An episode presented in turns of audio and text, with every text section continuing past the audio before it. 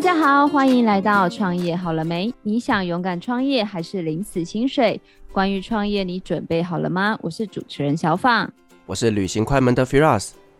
Firas 又到了问问题时间。你这样问我什么，我就有点恐惧。因为听众朋友都很了解的风格，就是举凡什么保存期限啊，什么你知道印象深刻，应该一辈子都忘不了。你每次问我的问题，我都会想说，我到底是要回答真实的答案，还是要去给你一个你想要的答案？你也不知道我想要什么答案啊，是不是？好，你今天要问我什么问题？我想问你说，你平常在挑选生活用品、家具或者是家电类商品，你都会比较在意什么部分？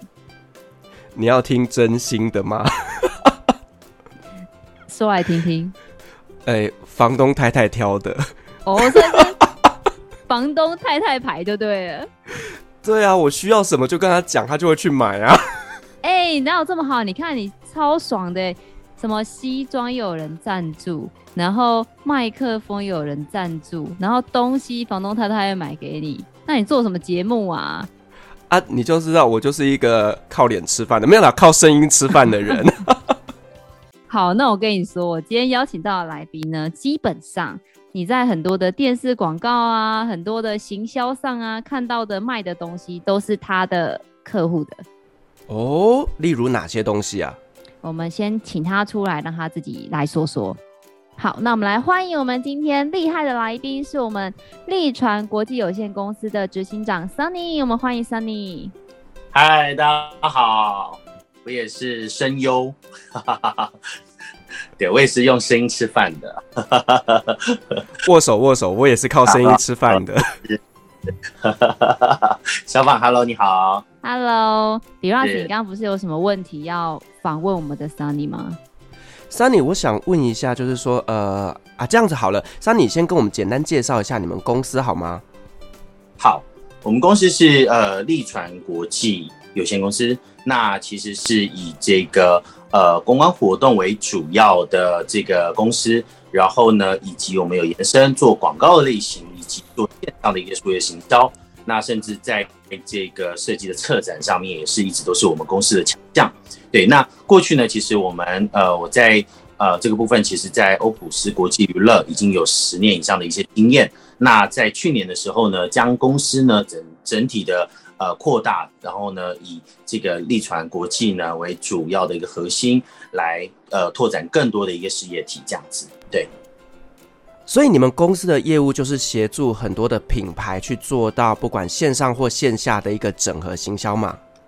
是，如果以刚呃统统瓜来说，就简单来说，它就是一个线上跟线下如何做好整个整合行销的公司类型。那因为刚刚小访说很多的日常用品都是你们在协助的，那可不可以说几个，就是让我呃看看是不是真的都是我耳熟能详的一些产品？好，呃，我先呃简单跟大家分享一下，我们有呃服务什么样的一个类型的客户，在这个大家诶现在疫情到了，所以呢，在疫情到了呢，大家是不是前阵子都是三级？就在疫情期间呢，是大家能够吃来解压的。什么样是吃能解压的呢？就是休闲零食哦，比如说全民零食，全民的休闲零食哦，国民零食，可乐果、卡迪娜有这样子的一个呃，像像那个饼干的这个部分，对，都是属于我们的客户的类型。所以其实简单的一包二十二十五块这样子的一个休闲零食。呃，入手这个就是我们的客户，对，无所不在，应该是只要各大便利商店、各大通路，应该都有它的的这个踪迹，这样子。原来刚刚 Sunny 讲的那些东西，就是害我在这个疫情期间得到变种病毒的罪魁祸首，原来就是你，是不是我？是我帮助你的幕后推，是害我吃了不少这些休闲零食，是是是。Sunny，那我很好奇，因为其实像我自己跟你算是类同行，我觉得我们不算同一个领域，但算是比较相关的产业。那像我在这个行业，其实大家都知道市面上有非常多的广告公司，大部分人啦，我必须要说，很多朋友听到广告公司就说：“哦，你在奥美哦，好像这个世界上只有奥美这家 广告公司一样。”那想要请教您一下，就是说，呃，广告公司这么多，那您又是把自己的公司定位在什么样一个类型呢？好，OK，我们公司呃，因为我公司呃已经有十一年的历史哦，筹办到现在已经有十一年。那我们公司呢，其实到因为呃台湾其实有许多很多的中小型企业，那我们跟大的广告公司有什么样？就像奥美呃媲美这样子大型的广告公司，这种 Four A 大家叫做 4A 嘛，Four A 的广告公司有什么样最大的不一样呢？大型的广告公司其实相当的专业，没错。但是呢，相对的，它需要付出的人力跟时间等等成本也相对来得高。其实台湾有很多很优质的品牌跟产品，但是是不见得它有很高的行销预算，或者是说它其实没有那么有经验哦，知道要找什么样的公司。也许呃这样子的情况下，会是我们的呃我们比较大的优势，能够帮助他。在有限的预算当中，或者是说，哎，在他怎么样灵活的运用他的呃有限的资源预算的部分上，我们能够怎么样能够帮助他达到一个最好、最符合他的一个呃这样子的一个行销以及规划，甚至在整个策略上面的一个方向这样子。对，所以呃，其实大广告公司来说，大广告公司能做的事情，我们家都可以做，但差异是什么？因为是。他们需要花更多的人力跟成本，那我们希望呢，透过比较呃能够精简，能够可以帮助中小型企业的这样子的一个品牌或产品，能够有这样子的 level 跟等级，但是呢，不需要花到这么高的一个预算来去做呃这样子的整体行销，对，能够在最后在工具上面的使用上面，哎，可能就会变得很有限这样子，所以我们希望能够哎钱花在刀口上。通常一般大的 4A 的广告公司会先帮你想完创意跟策略的部分，但落到执行的部分，他们还是会找协助的 agency 来去帮忙去做这个执行面的部分。但因为常常想是想得很美好，但是落到执行的时候就会有创意跟现实，它可能没有办法 work，没有办法执行的层面。那或者是说，哎，在执行上面，哎，会变得很受限。哦，所以我们其实，在想这样子的一个创意跟策略上面的时候，尽可能可以跟我们所执行的部分可以达到吻合，甚至呢比较无缝的一个接轨的形态来去做整完整的一个服务。这样，Sunny，你刚刚有提到，就是说，呃，创意跟执行是没有办法 work 的，那可不可以举个案例，让我们会比较有画面一点点？可以，我们之前做了一个，我们之前做了一个。可乐果的呃少女系，那他们就在广告公司，因为其实大的品牌他们有分得很细，那他们就会把这个创意的部分丢给大的 4A 广告公司，那我们的部分就协助做这个公关跟活动的部分。他们的部分想创意，可是想了创意之后呢，哎，要落实体的时候，发现他们的创意，他们想的就是一个。呃，少女的一个一一个梦幻的一个世界，那这个东西其实是很概略的，很抽象，很抽象的。那很抽象的东西，它要落实体，就会变成哦，然后弄一个 pop-up store，就是一个快闪屋哦。他们所，他们想要提的就是一个这样的创意跟一个想法哦，里面会有一个充满大家可以想象哦，到里面可能不会成，不会不会是真实的，是很梦幻的。可是这个东西太太太广了，然后跟甚至在落执行的时候。变成是很难具体的视觉化来表现这件事情，所以我们后来就会重新又调整，就是它的一个概念很好，可是落到执行的时候就会被调整了很多，被客户调整了很多很多很多次，然后才落到我们的执行的这个阶段，来去达到设计跟活动，甚至在数位的线上怎么样去串联在一起，能够把它落实成一个。呃，我们那时候就叫 Girls Fantasy，一个比较呃这样子一个比较实实境上面能够表现的一个呃快闪的屋子这样子，然后让大家来做体验。那 Sunny，其实我知道很多的公关人或者是广告人，都是从媒体出身的。那像我认识你，我知道你的媒体朋友也很多，所以你也是学多媒体或者是新闻相关的专业出身的吗？啊，是我其实过往的背景是曾经是在呃，就是高雄的大众广播，就是 Kiss Radio，呃，对，待过，然后以及这个后来有去呃，就是电视台。对，去做服务也是跑新闻，然后是担任文字的记者的角色。对，然后呃，透过这样子的一个大众传播的一个工作领域，呃，学习到比较多不同形态的一个面向啊，进而呢，才成立了这个公关活动公司来服务这个企业。这样，那怎么会有想要这样子一个转换的历程呢？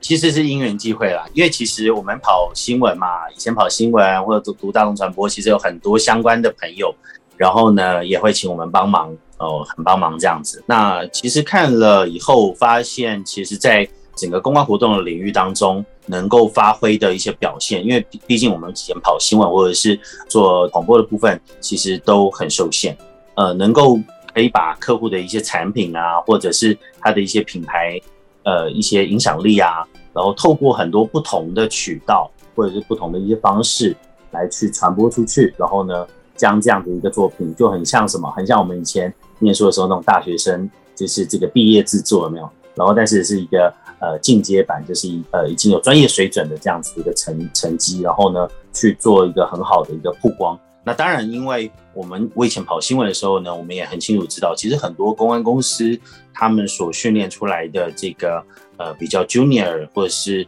这这比较呃基层的这个这些员工呢，其实呢他们比较没有一些经验，所以可能在列这个所谓的呃公安切角跟公安议题的时候，可能不不仅是好的，但已经跟客客户都已经确定了，那这个十之八九都已经定好了，变成是他们给。记者媒体，记者媒体觉得不感兴趣，OK，那就卡在一个很尴尬两难的状态下，对，所以其实我有这样子的一个，呃，既然有这样的一个服务机会，也是希望，就是我当初会这样想，是因为我想要哎帮助更多的一些品牌企业呢，能够从这些公关的角度，甚至呢能够帮助这些很有一些影响力或者吸引力的一些产品，能够真正被这个媒体们能够广为宣传或者是报道的。我觉得刚刚 Sunny 讲的那一段话，我就突然想到，如果十几年前我没有转职，搞不好现在我就是成为 Sunny 的样子，因为我也是念大众传播的。哦，对，但后来就是因为转换跑道，所以就现在变成是开一个贸易公司，然后现在又开始做外语领队的工作。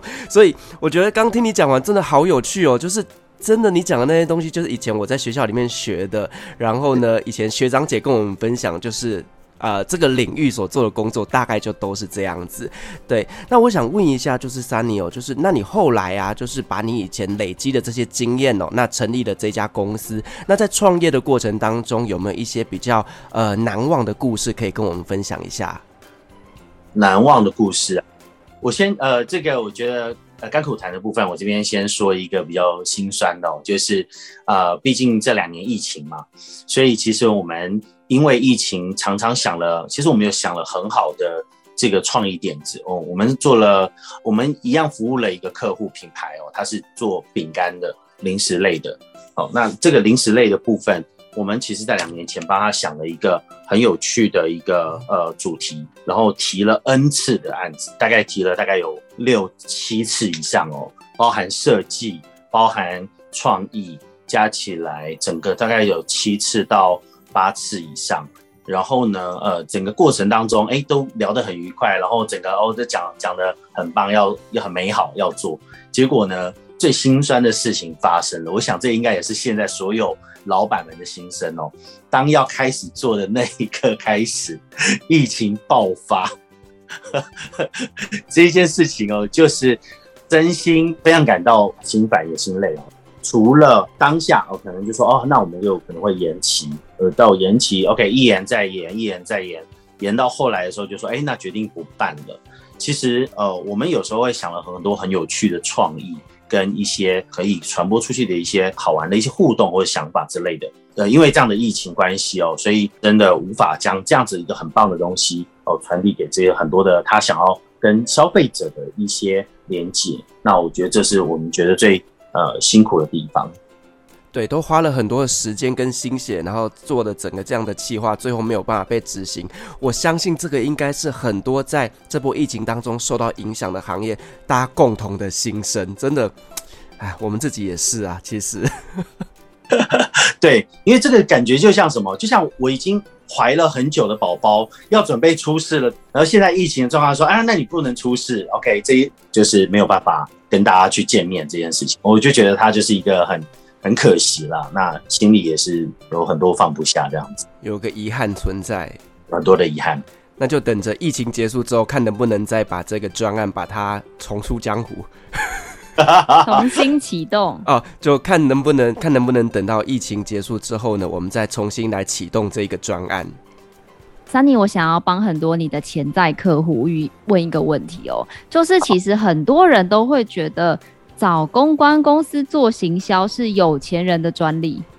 翻翻译就是大公司的专利。我们公司很小，所以没有钱找公关公司做行销。那对于这些未来或者是现在，其实就是潜在的客户。因为我一个观念是觉得，越不景气才越需要行销嘛。如果你生意已经超级超级好。行有没有行销，其实对你来说也不是这么样的必要，反而你可能会去解决供应链啊、生产线的一些问题。那对于广大的这样子的一个潜在的客人，你对于这样子的观察有什么样的想法？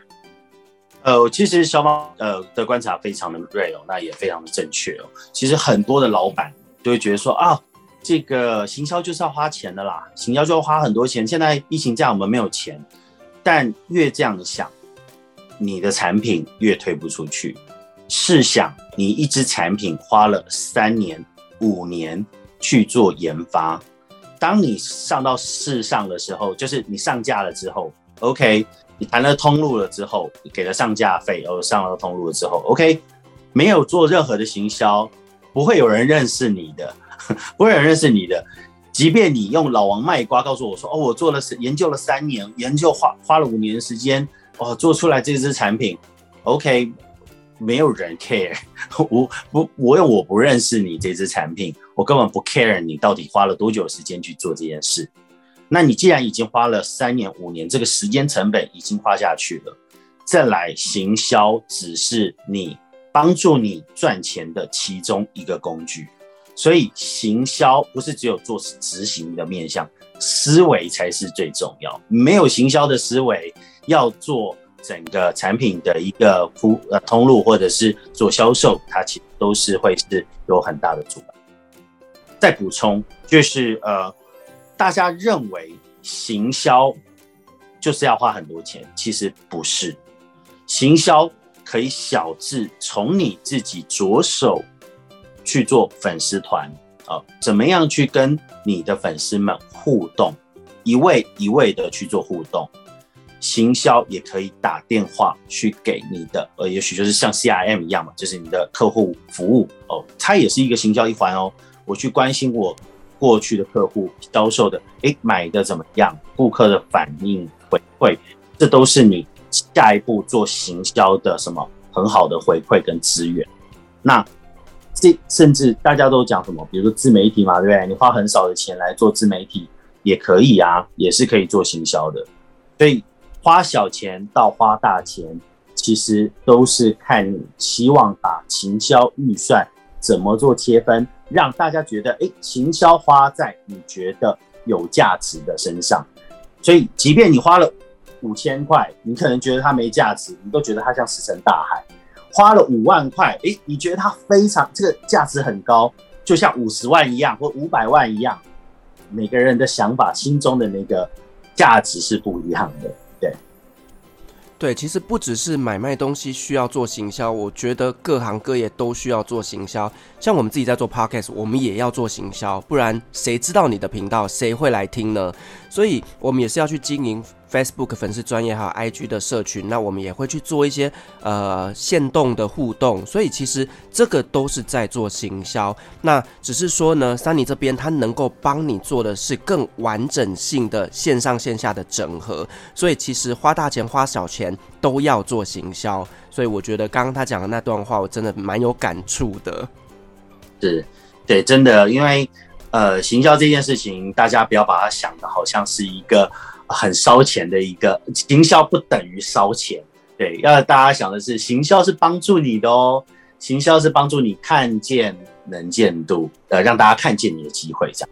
那我还是好奇，想要继续追问一下，因为这个真的是我们很多听众朋友的关心的问题。那如果说，呃，比如说像 Sunny 这边可以协助他们做一些行销，第一个是。您过去服务的，因为客人都会喜欢问嘛，你以前服务过谁谁谁呀？这样子，所以就是不知道，呃，立传这边过往服务的一些企业都是比较偏向什么样类型的？那如果这样的类型的客户想要来找您为他们做服务的话，他们可能要先自己做好哪些的功课，再来找立传这边来做洽谈会比较妥当呢？好的。这个是非常专业、非常好的问题，谢谢小芳。那个这边呢，我跟大家分享一下，就是找我们做做服务的部分，一定要做好一件事情，就是将自己，因为很多客户来找我们，他们是连他们自己的 TA，哦，就说哦，我哦我的 TA 是二十五到三十五，这是你想的，这不是真相。麻烦你先做真相的调查，或者是市场调查，我了解清楚你的产品真正会落在什么样的人会喜欢，不是你自己觉得你的产品是什么样的人会喜欢，这是两件不同的事情。对，所以要先理清楚你的产品锁定的 TA 是谁，会购买的人的是谁。再来第二个，好，是怎么样让你的产品。有一个明确的定位，你的产品是要打到通路上架的，还是你要在电商卖的，还是你的产品是要什么样的形态去呈现给大家，让大家知道，这个是很重要的，一定要了解这件事情，先把自己这一件事情给厘清，甚至定价，就是你的产品的牌的定价跟你的产品价值。有没有在一个大家觉得有同等价值的的，不然的话，你可能定我定一个五千块，可是来的东西就是一个可能看大家感受起来就对，所以会有包装设计啊、视觉设计啊等等之类的很多嘛。可是你你一定要先定一个，OK，我我就是要锁定高端的客群哦，多少钱？然后呢，我的东西内容哦设计起来和丰富程度会是长怎么样？那你才有机会。能够突破你这样子的一个呃，就是产品的呃你自己本身的一个思维，然后呢进到整个行销市场里面去，让大家呢有机会接触到到你的品牌产品，甚至呢透过口碑的影响力去进而再去推广这样子。过去所服务的产业类型，FNCG 为最多，那包括像是一些呃休闲零食类的啊。或者是呃家家电，我刚刚讲提到家电就是我主要服务的客户。其实我们有服务过非常多的，不管是欧洲体系的家电，或者是日系的，或者是台湾的，然后都是大品牌，就是可以说是在不管是这个日系的第一品牌，或者是欧洲第一品牌，或者是台湾打的它是第一品牌，我们都有服务过，对。那家电就是我们最擅长的这个领域之一，因为家电的里面当中要做很多的执行面，下面它有很多细节的部分要做，那这个部分就是我们的的强项。那可不可以具体介绍一下，说比如说你们的服务的比较稍微具体的内容？因为像是刚刚有提到，呃，这么说好了，其实我有很多的朋友自己本身也是中小企业主嘛，那像他们可能连自己的。你跟他讲 TA，他要问你说什么叫 TA，这是很有可能发生的事情。那就是如果说一个客人来找你们的话，你们大概初期会有什么样的流程？那你们服务的一些比较具体的范畴，因为可能大家不是这个行业的人，他们可能连你说什么叫线上，哎，线上有哪些？线下线下有哪些？大家可能都很朦胧。有没有办法比较具体的为大家介绍一下你们的服务？好。那我来跟大家介绍一下我们可以服务的部分。好，那先讲到线上的部分，线上的服务类型其实蛮广广泛的。那有分成，哎，大家认为广告投放这个部分就叫做线上，唯一不是，所以它其实就是广告投放，就是广告投放而已，就是你给他任何的资料、图片，这叫做素材，给他东西以后，他帮你在网络上面投放广告，然后呢，看到成效，然后呢，分析成效，然后分析数据的。呃，比如说你的消费者的轮廓，哎，呃，看到你产产品的轮廓，呃，长什么样子，哦、呃，这个叫做网络的这个数位媒体。刚刚在讲的是媒体采购的部分，再来的部分是讲到的是数位，还有所谓的一个内容行销。所以其实有的是透过呃，比如说一些呃不同的社群，像我们有呃合作，像是有一个叫做 OL 三六五哦，它就是一个内容行销，我、透过比较好玩的一个方式的 IP 的方式。来传递很多不同的一些讯息，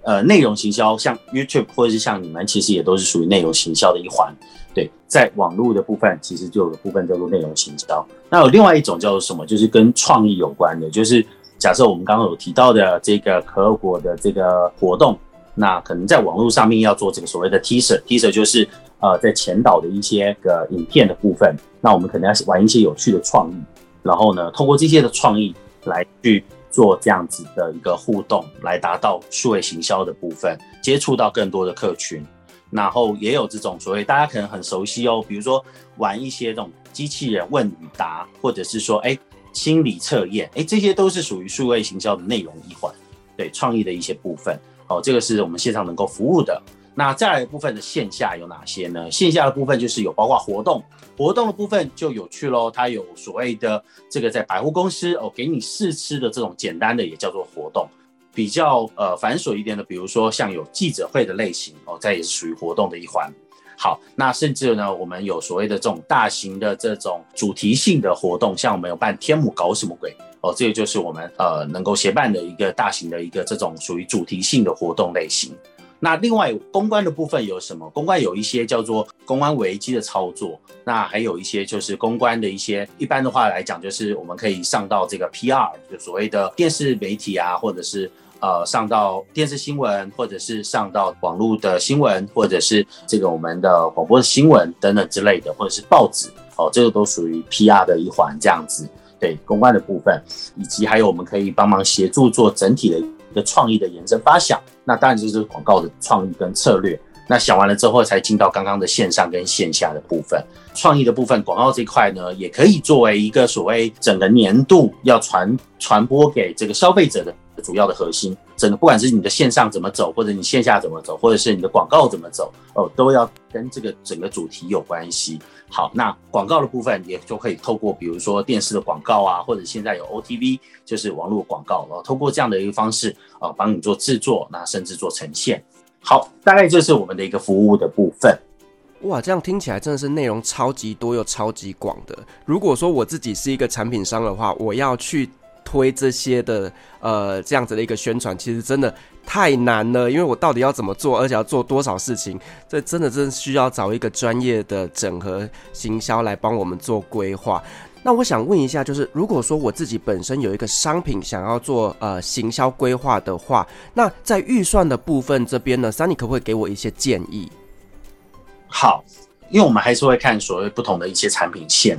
那通常我们会依照客户的一些需求，然后呢给予不同的一些行销工具。我们会可能会帮一样，不管你的预算大小，我们会先帮你想一个创意跟一个比较好的一些策略面向，以后进到工具的使用。那也许它少至十万、十五万，我们可以从粉丝团的一些操作哦，甚至一些图文影音的一些操作，那甚至呢实体活动的部分也可以十万、十五万也可以做一个简单的一个活动类型，来去达到一个比较好的曝光。包括很多的百货公司都会有所谓的这种临时柜、快闪柜。哦，透过临时快闪柜的方式呢，告诉大家，哎，我本来在线上哦，我是做电商的哦，可是我现在呢，来到了百货公司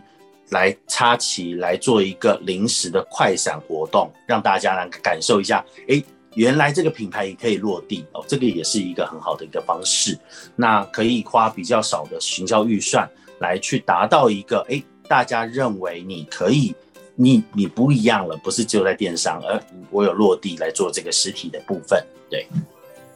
那 Sunny 啊，现在毕竟是一个疫情的时代嘛，那对于现在大家很多呃比较辛苦的一些产业，您会比较建议他们在这个时期应该要怎么来透过您的专业来帮助他们呢？呃，大家会觉得有一件事情，就是大家会对于行销有点害怕，我不知道为什么，所以呢，其实很多人不会愿意、不敢问，不敢问哦，所以其实我想要。呼吁大家其实多问，因为问不用钱，对，问不用钱嘛，对不对？要我们要真的开始执行做才会需要大家才会谈未来的合作，所以问不用钱，你要问清楚你要做些什么，跟我们能够服务的部分到什么程度，然后呢，进而呢帮你理清楚你在通路上面怎么样做好曝光。或者做好行销的这个层面，对，那我也会呼吁，就是现在的这些呃大家辛苦的老板们，我觉得在这样子的一个呃辛苦的一个后疫情时代，我觉得大家的消费者思维都改变了，所以不要再拿以前我怎么成功拿来说嘴，因为是没有意义的。你要面对的是现实，就是现实现在的大家的消费者行为是被改变，所以大家怎么样？在未来当中拓展出觉得可以新的，找出新的方法，跟找出新的消费者沟通的语言，沟通的一些消费方式哦，这个我觉得会是一个很重要的一个关键环节。所以多观察可能会是一个很好的一个呃，在自己的产业上面嘛，就是因为有各种不同产业，它都有一些不同的一些变化哦，细微的变化。那这些细微的变化其实就会给你带来许多的商机。对，所以多观察会是一个我觉得给予所有的老板们很好的一个呃，就是建议。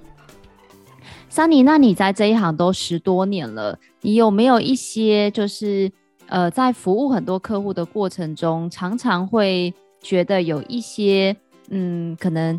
想法上的误区，或者是像沟通上常常遇到一些状况，在这边可以跟我们分享一下，也避免我们变为你眼中的 OK 这样子。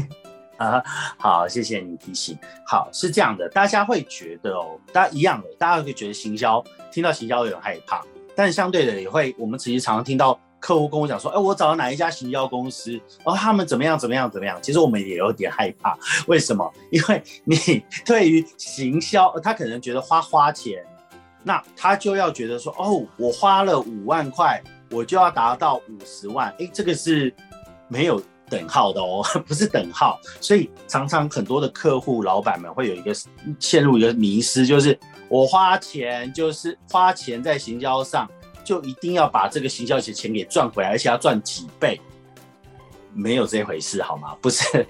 不是，我们呢做行销的呢。哦，公关公司不是小仙女，也不是小天使，好不好？就是我们也不是圆梦大使哦。对，所以呢，其实我们是帮助你做好什么。我我给给给大家一个建议，我们是扮演一个助攻好的角色，一个助攻的角色。这个幕后的推手，助攻的角色，能够帮助你观察到更多的消费轮廓。消费的足迹，甚至我们能够帮你做好的是品牌的声量哦，跟搜寻量哦，让大家觉得哦有这个品牌价值或者这个品牌对吗？所以我刚刚前面有呼应了前面哦，你觉得你的产品是五千块，可能大家不认识你，所以觉得你的产品大概就是五百块价值哦。那我们要帮助的你是把那个价值给提升、提升、提升哦，大家觉得哦，对我的产品。跟我的品产品定价是同一个等级的，哦，所以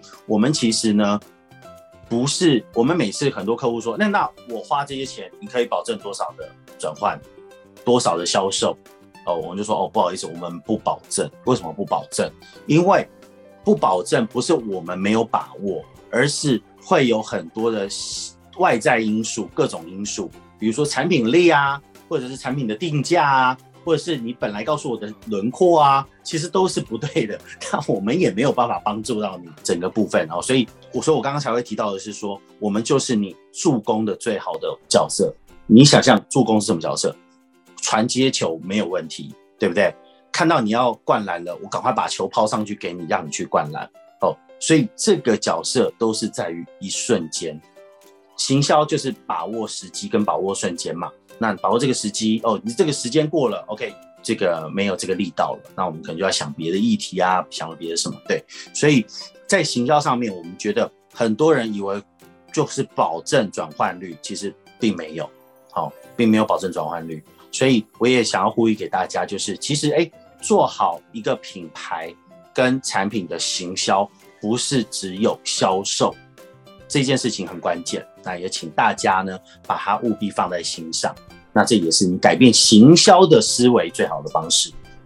我觉得这真的很重要哎。好了，要举一个比较烂的例子，就是我虽然很希望我的节目点阅率或收听率很高，但也不是说听了创业好了没，你创业就一定会成功，自己还是要努力。你知道，像很多的品牌商其实会来找呃旅行快门这边做广告投放，那但是。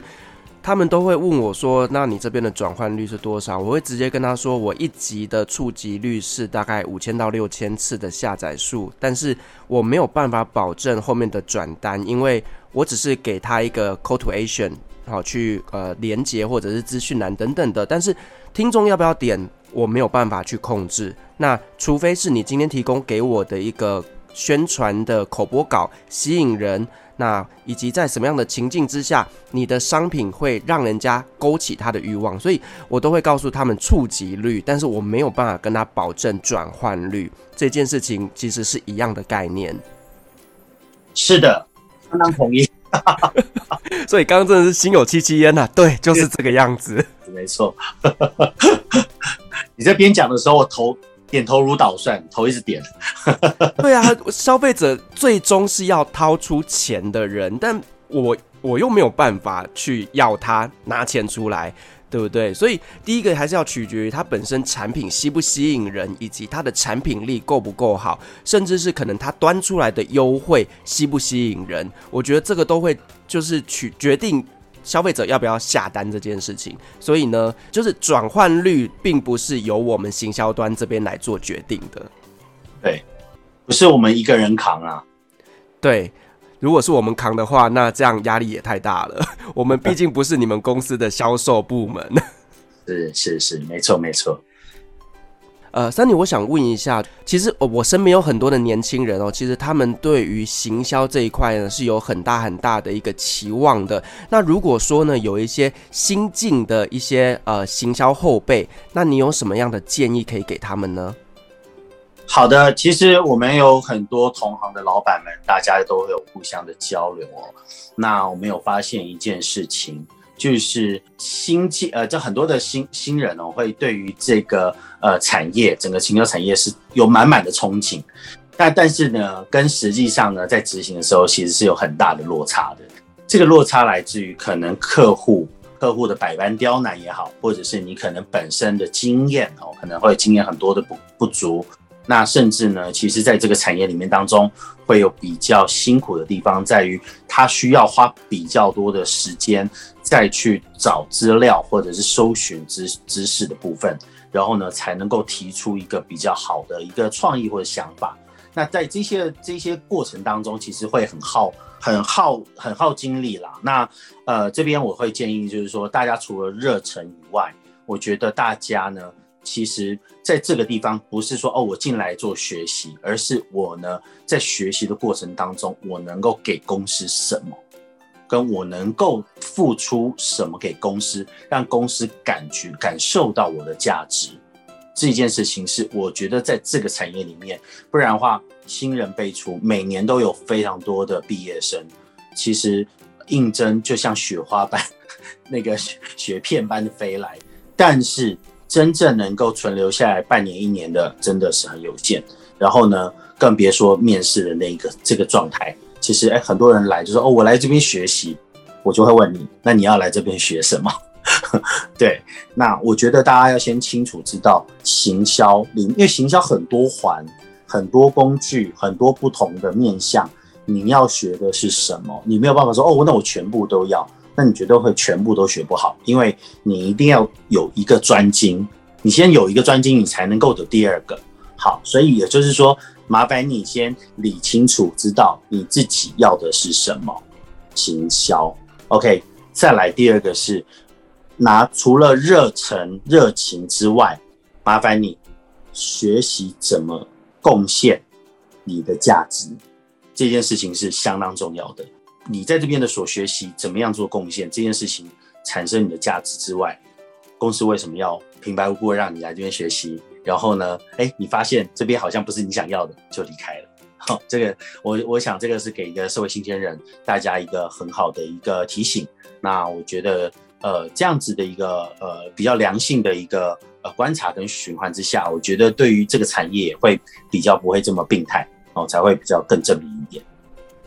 那 Sunny 如果对于找伙伴呢，我相信每一家公关公司的老板每一个人都跟我说，你有没有很好的？就是行销人啊、公关人啊、广告人啊、活动人啊，可以介绍给我。我这边给你一个公开征友平台，你要不要说一下、许愿一下？你认为什么样的伙伴是你想要找的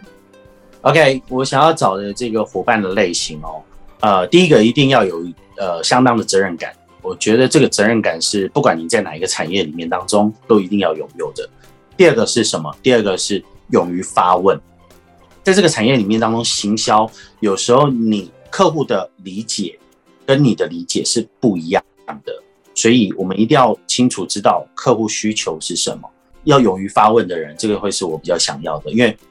当我们以前念书的时候，大家老师问说有没有问题，大家都说哦没有没有没有问题。那私底下其实说哦，那是不是猜测？哦，是不是这个问题？哦，是不是那个问题？是不是这个答案？其实都不是真实的答案。那就亲口跟客户询问，所以不要害怕跟客户的询问，或者是跟同事或主管之间的发问。哦，我觉得要勇于发问这件事情，进步的才会快。那进步所学习到的就是你的。对，那所以呢，除了这两个以外呢，还有第三件事情，就是就是要有一个。很活泼、很活络的一个创意的一个呃心也好哦，或者是外表也好，或者是你的呃给人的感受也好哦，那我觉得是一个比较活络的一个状态才会比较适合这个产业。如果有具备以上这三项的话，也欢迎你能够来我们的公司来跟我多聊聊，然后大家来做交流的部分，那未来有机会当伙伴喽。我觉得 Sunny 在讲我哎、欸，我也有啊，哎、欸、哎、欸，你你本来就已经是同行了，好不好？跟异业合作，不知道这是要分那个斜杠跟分工的时代吗？是是是，专业分工，专业分工。那我就负责声音行销这一块，跟大家分享。我觉得有行做行销有趣的地方在于，将一个客户可能花了很多心力完成的商品。或者是产品的部分，哎，透过你满满的不同的想象，天马行空的想象，然后呢，最后能够把它落实出来，变成你自己跟他共同完成的共业哦，我觉得这个是很棒的，有很有趣的地方，这是有行销最有趣的地方哦。那每一次都有不同新的火花，因为客户会说还有没有新的，还有没有更新的行销方式，还有没有更新的想法？好，所以呢。我觉得这是做行销最有趣的地方，这样子，那也跟这个大家做分享。我觉得这真的做行销，同为行销人，我真的可以很理解 Sunny。还有像上次有一次访问那个包装设计的那个聊聊老师，他说他每一次看到自己包装的商品上架，他就会站在那个货架前面，然后对着货架笑。然后有人把一包饼干拿走，他就再把它排好；有人再把它拿走，他就再把它排好。他觉得这样不断的充满惊奇跟成就感的生活，其实我觉得是行销人非常非常疗愈自己生活辛苦的一种方式。是，没错，讲得非常的好。自己的小孩子被人家喜欢一样，我觉得这个真的是很大的成就感。对对对，这种成就感真的就是充斥在我们的生活当中。对。好，那今天非常感谢 Sunny 来跟我们分享他对于广告行销这么多年的一个实战的一个经验。大家呢，如果对于我们绿传国际的一些广告的作品有兴趣的话，我们也会把资讯留在下方的资讯栏。大家如果想要成为我们 Sunny 的伙伴，也都可以联系他哟。创业好了没？我们下次见喽，拜拜，拜拜。